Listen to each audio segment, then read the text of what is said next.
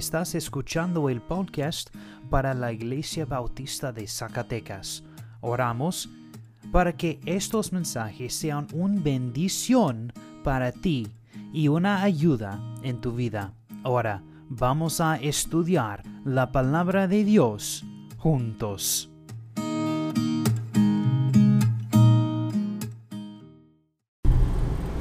Hola iglesia, qué bendición es estar con ustedes de nuevo. Gracias por escuchar y los que son esta escuchando que quizás no forma parte de nuestra iglesia local, bienvenida y gracias por acompañarnos esa semana también. La semana pasada empecemos a mirar esa cosa llamada santificación y miremos ah, a los versículos 12 al 13 contextualmente con los versículos 12 al 18. En la lección de la semana pasada empezamos a examinar las preguntas. Una vez que se salva, que se salve a fe en Cristo, ¿qué pasará después? ¿Qué ocurre en mi vida cristiana después de ser salvada y antes de ir al cielo. Cómo vivimos por Cristo y cómo experimentamos el crecimiento en la vida cristiana. Había cinco cosas que miramos. Lo primero fue el camino de la obediencia. La Biblia dice, por tanto, amados míos, como siempre habéis obedecido, no como en mi presencia solamente, sino mucho más ahora en mi ausencia. Número dos, responsabilidad personal. Ocupaos en vuestra salvación, es que la Biblia dice. Y número tres, la alegría del temor y temblor. La Biblia dice con temor y temblor. Número cuatro, actividad divina. La Biblia dice porque es Dios el que en vosotros obra así el querer como el hacer. Y número cinco, el placer de Dios. La Biblia dice por su buena voluntad. Amén. Concluimos, concluimos con las preguntas que esfuerzo estás haciendo crecer espiritualmente?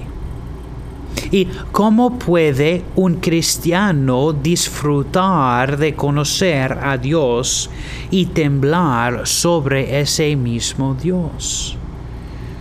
¿Cómo se ha motivado a disfrutar de crecer en santificación?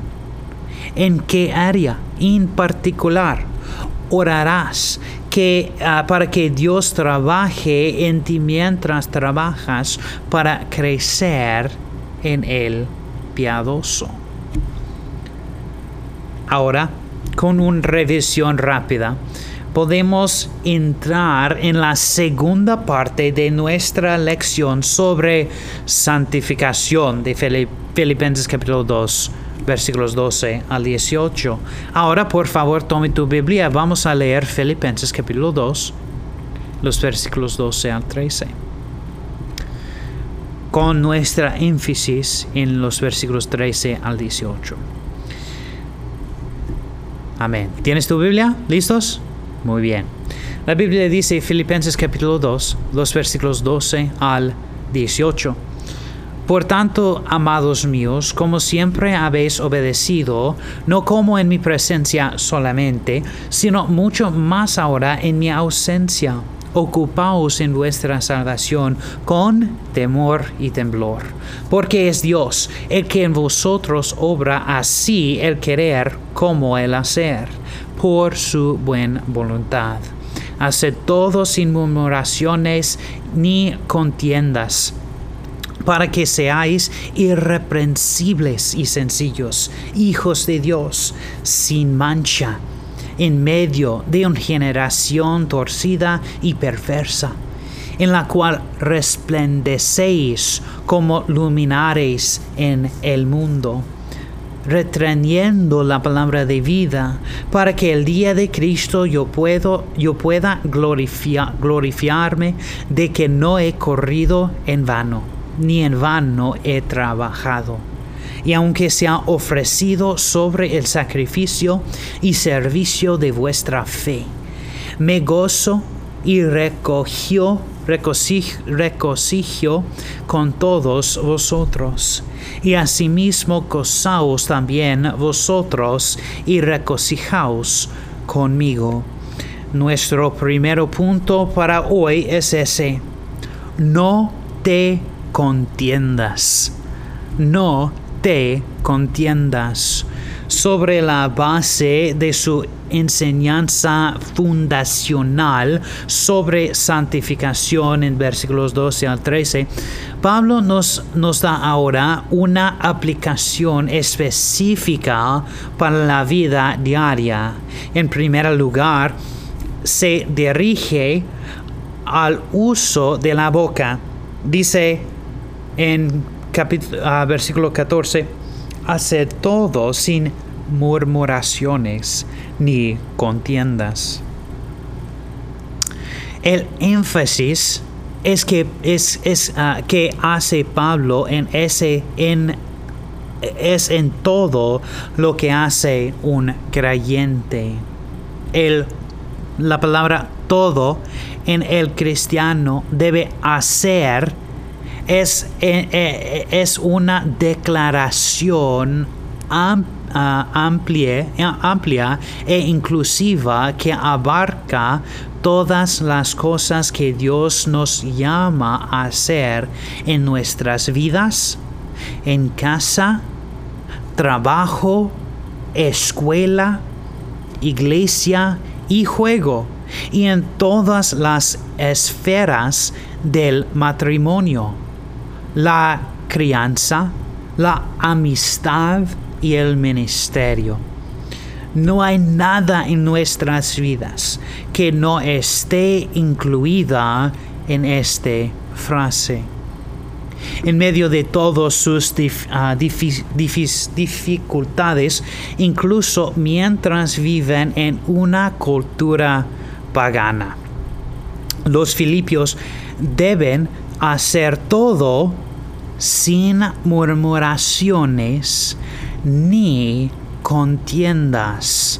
La idea de murmurar es de un desagrado secreto que no se habla abiertamente. Se refiere a, a quejas privadas bajo el aliento de uno. Contender habla de y debatir es el producto, de un espíritu controvertido que siente la necesidad de cuestionar continuamente lo que se hace en la iglesia. Al mismo tiempo, esto no implica que un miembro de la iglesia nunca pudiera hacer una pregunta ni plantear una preocupación. La problema es la actitud del corazón y el, y el torno de la voz. Qué fácil es ser, caer a presa de lo que Pablo prohíbe aquí. Cada uno de nosotros debe poner un guardia sobre nuestros corazones mientras vivimos nuestras vidas cristianas. Murmurar con otros creyentes es un ataque destructivo a la unidad del cuerpo de Cristo, disputando las lágrimas a lo que Dios ha unido. ¿Cómo sabemos de violar ese Ah, imperativo, debemos ser rápidos para confesarlo como pecado y arrepentimiento. Debemos alejarnos de esto y movernos en la dirección opuesta. Un himno de alabanza siempre debe reemplazar la amarga nota de murmurar. Noten segundo, brilla la luz, brilla la luz, porque es importante no murmurar o disputar. ¿Por qué? La Biblia dice, para que seáis irreprensibles y sencillos hijos de Dios, sin mancha, en medio de una generación torcida y perversa, en la cual resplandecéis como luminares en el mundo. Esto introduce el propósito o la explicación de, ah, de por qué debe abandonarse la murmuración y la disputa. Es para que la luz de Cristo brille a través de los creyentes. La palabra mancha significa no merecer censura estar libre de culpa. No significa sincero, sino estar sin defectos morales evidentes o blasfemes éticas ah, flagrantes. Sin embargo, no es posible que la perfección en esta vida sea imposible, pero ser culpable o sin mancha. Es posible y parte de la vida sin culpa requiere que vivamos sin quejarse y murmurar. Si ponemos otra forma, no, debe, ah, no, no debería ser posible que la acusación de quejarse y argumentar justamente contra nosotros. Pablo acusa a los filipios de demostrar por la forma de su vida que son verdaderos hijos de Dios. Deben dar ah, pruebas ah, convincentes de que han sido nacidos en la familia de Dios. Vivir sin mancha lleva la misma idea que no tener la culpa. Significa estar sin mancha ni imperfecciones. El resto que plantea este tipo de vida sagrada es que los creyentes, entonces y ahora, se encuentran en medio de una generación torcida y perversa. El hecho es que cada generación es caracteriza por ese tropeza, trocida. Es una palabra muy fuerte. Para que Pablo elija, significa liquidar, curvado, retorcido mientras que perversa significa ser ah, distorsionado o ser dejo a un lado. Hendrickson pone por aquí, las personas torcidas son moralmente deforadas no se puede confiar en ellos.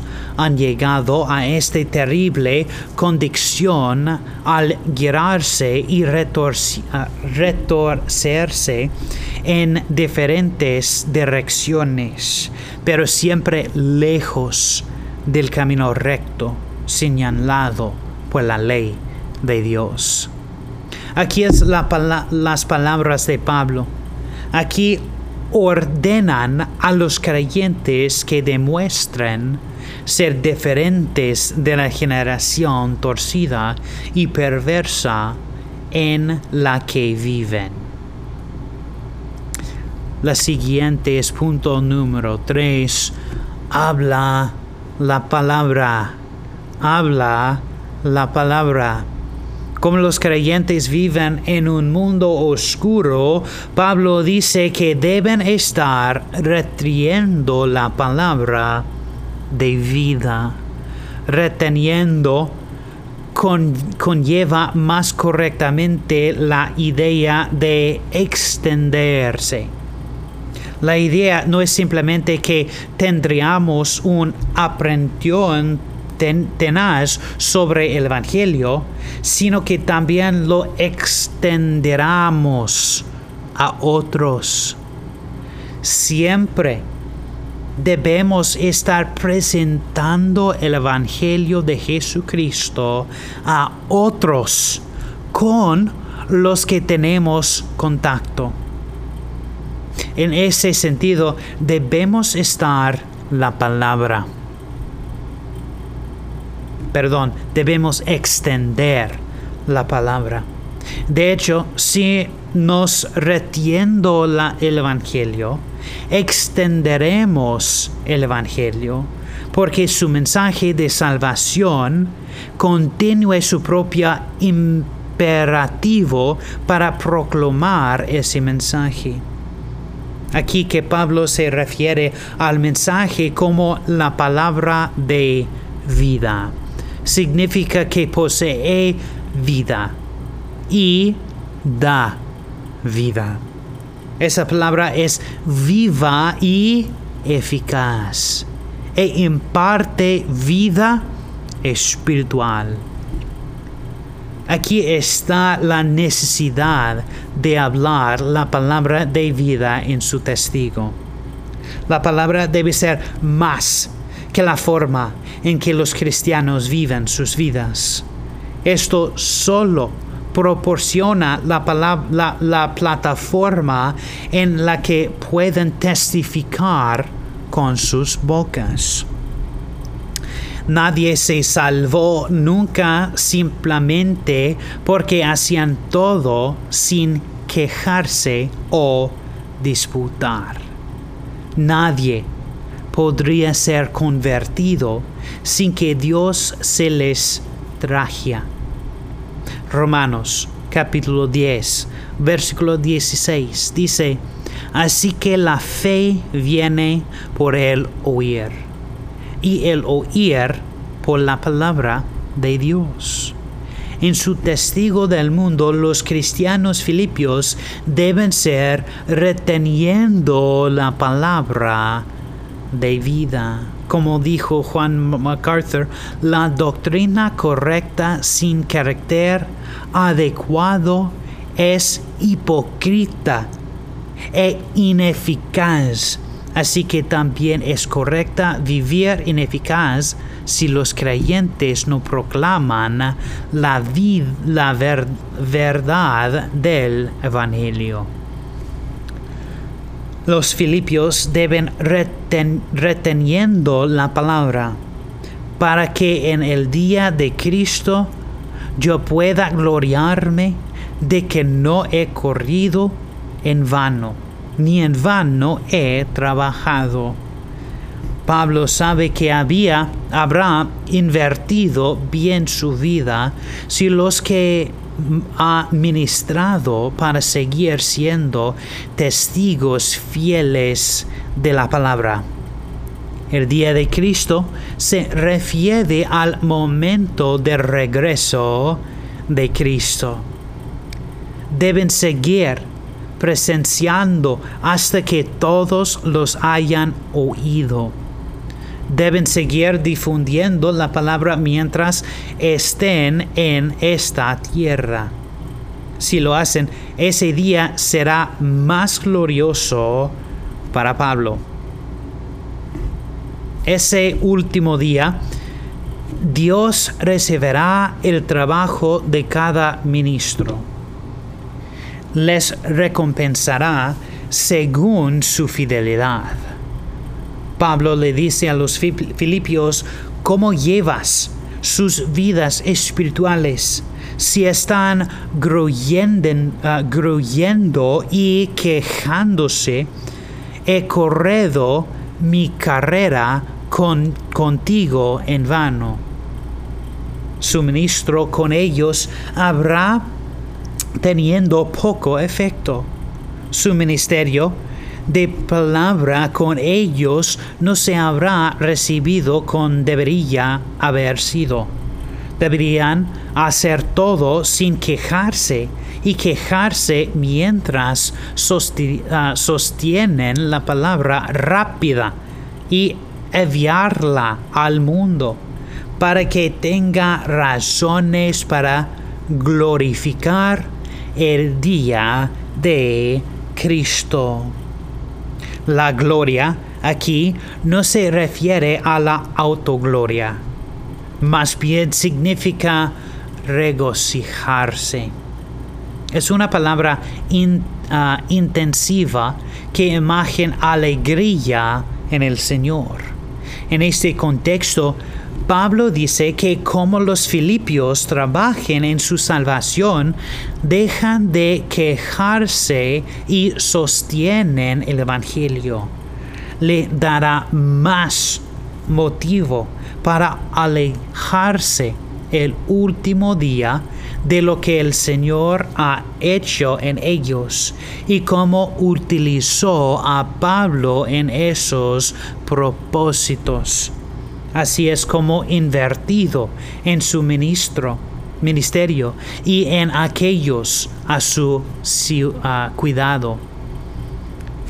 Le importa más su salvación y santificación que su propia libertad o reputación o riquezas, porque sabe que son ellos a quienes serán una alegría en la eternidad.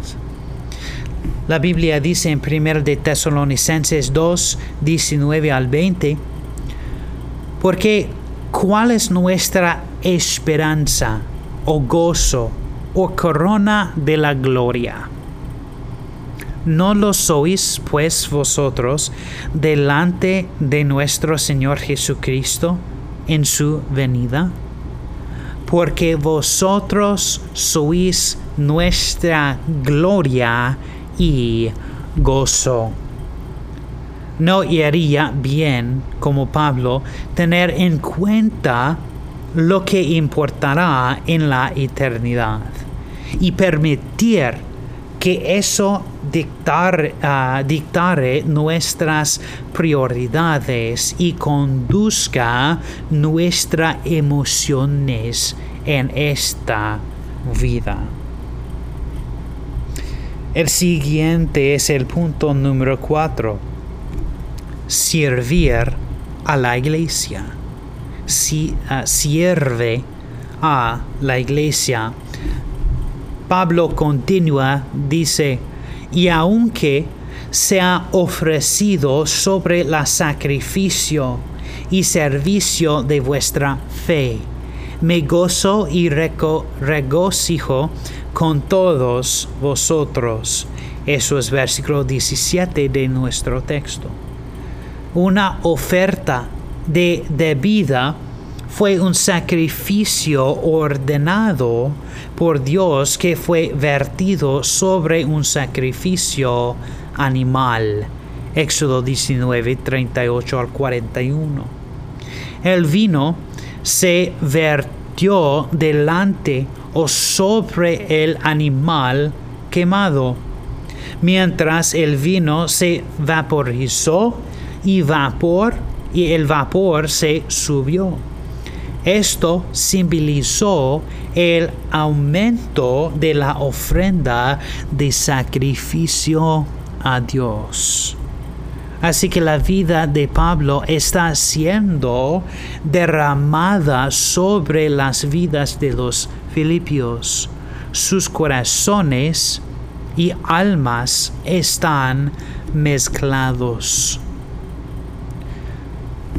Como hemos visto, Pablo se ha referido a los filipios cuando vino a Filipe en su segundo viaje misionero. Ya puedes leer en Hechos 16, 12 al 40.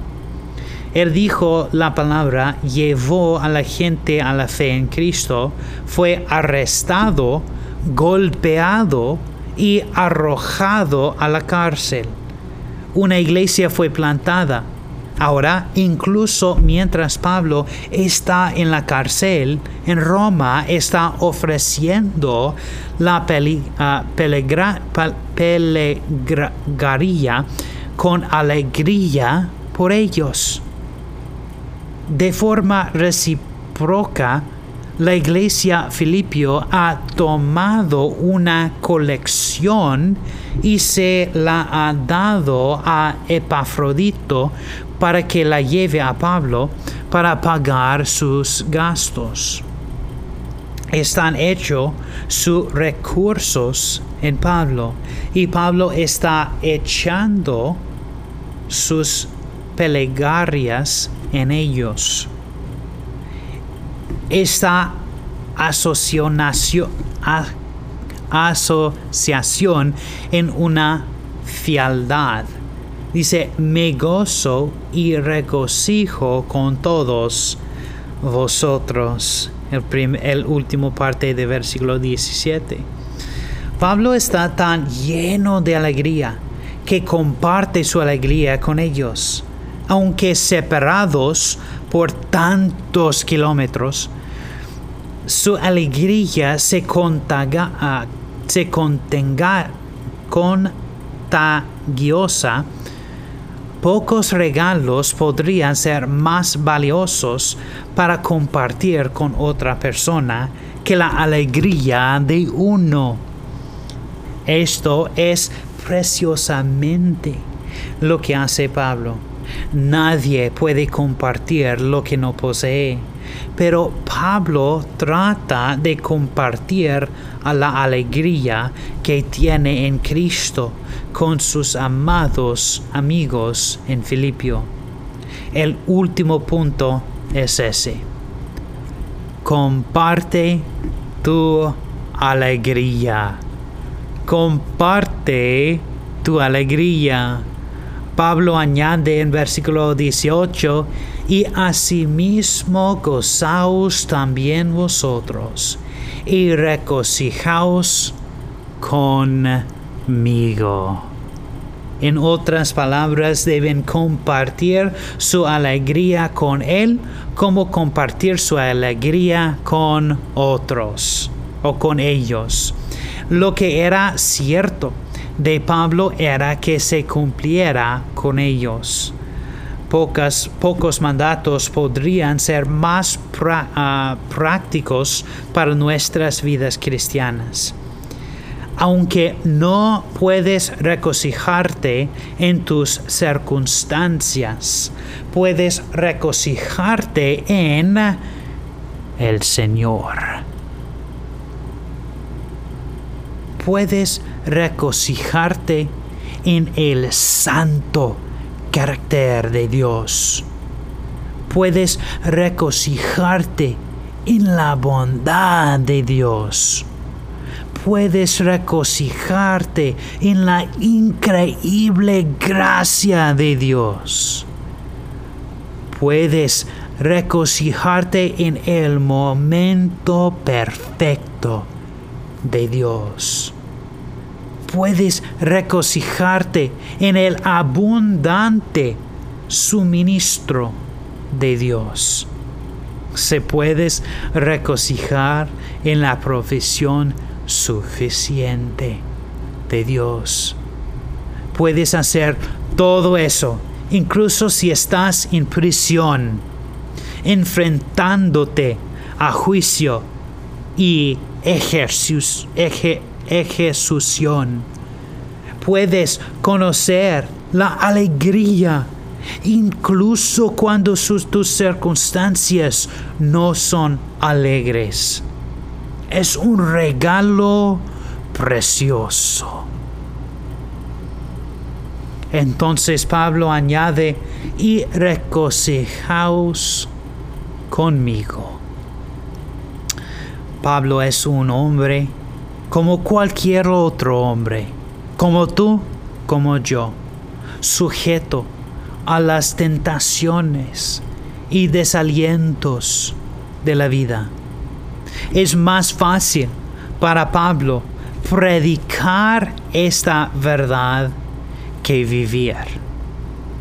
Es difícil para cualquier predicador vivir a la altura de lo que expone. Pablo necesita otras, otros creyentes que lo rodeen y compartan su alegría con él.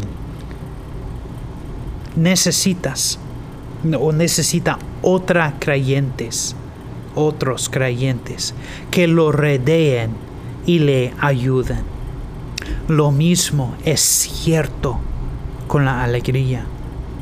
Si Pablo necesitaba que otros compartieran su alegría con él, cuanto más necesitamos tú y yo a otros para compartir su alegría con nosotros. Estos debería hacernos pensar profundamente en cómo interactuamos entre nosotros. Debería hacer que nos ah, detengamos y considerar cómo podemos ser un medio de alegría del Señor a los demás. Puede ser y debe ser un canal para que la alegría fluye a través de tu vida a otros creyentes. Compartimos alegría en el Señor con otros, sobre todo cuando vivimos en circunstancias difíciles. Permitimos que otros compartan alegría cristiana con nosotros, sobre todo cuando estamos en, ese, en esos juicios? Amigos, ¿necesitas más alegría? ¿Cómo puedes tener más alegría? Toda la alegría está en el Señor. Lee su palabra. Ora tener un beca con otros creyentes. Estar regularmente en la iglesia, digitalmente o físicamente. Magnifique el nombre de Dios en la cultura. Concéntrate en el Señor. Confía en el Señor Allí es donde comienza la verdadera alegría. Y esta, y esta alegría nunca terminará. Para concluir, permítame hacerles unas preguntas. ¿Cuándo es más probablemente que te quejas? que sonría alabar a Dios en esos momentos. ¿Cómo van a dar forma eterna a tus prioridades hoy? ¿Con quién podrías compartir la, la alegría cristiana hoy? permite que otros lo compartan con usted, incluso cuando se enfrentan las circunstancias difíciles. No dijo que la vida cristiana sea fácil. Puede ser exterminadamente difícil a veces sin embargo, siempre hay una calma que viene con conocer a Cristo como tu Salvador.